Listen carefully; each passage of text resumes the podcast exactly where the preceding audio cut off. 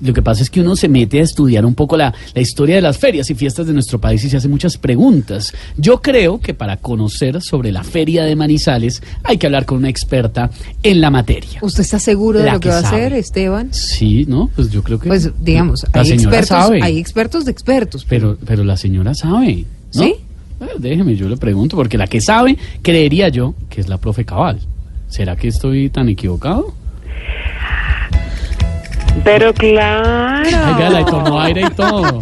Soy Pero meta en el paso claro, doble. claro, como no voy a conocer a la ciudad donde se cultiva más maní y más sale en Colombia. ay, maní sale. Ah, hombre. A propósito, un saludito muy especial para el pueblo manizalado. No. ¡Estudien, vagos! Oiga, no se dice pueblo manizalado, se dice manizalita. Ay, no sea bruto. Además, me imagino que usted no sabe que la canción insignia de esta feria la compuso un señor que sufría de asfixia. Por eso hay un verso que dice, ay manizales del asma, No. ay manizales, qué frío. Con esto es manizales del alma. Hay que ilustrarse. A ver, señora, por favor. Estudie usted, bruto. Manizales también tiene un nevado que por si no lo sabía, es un nevado que fue propiedad de uno de los mejores actores de Colombia y que lo llamaban el hombre feliz.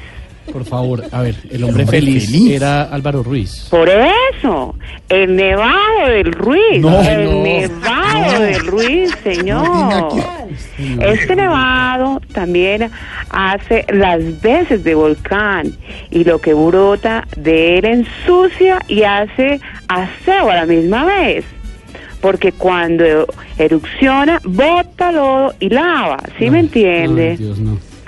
Uno de los desfiles principales de la feria es gracias a unas carretas que prestó una política, oiga, una política de apellido Arias y que supuestamente tuvo nexos con la guerrilla.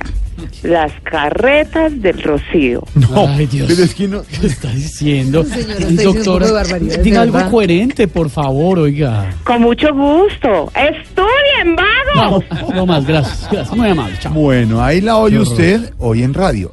¿Quiere ver a nuestra profe Cabal? No se la puede perder el próximo domingo a las 10 de la noche en Caracol Televisión. En Voz Populi. TV. TV.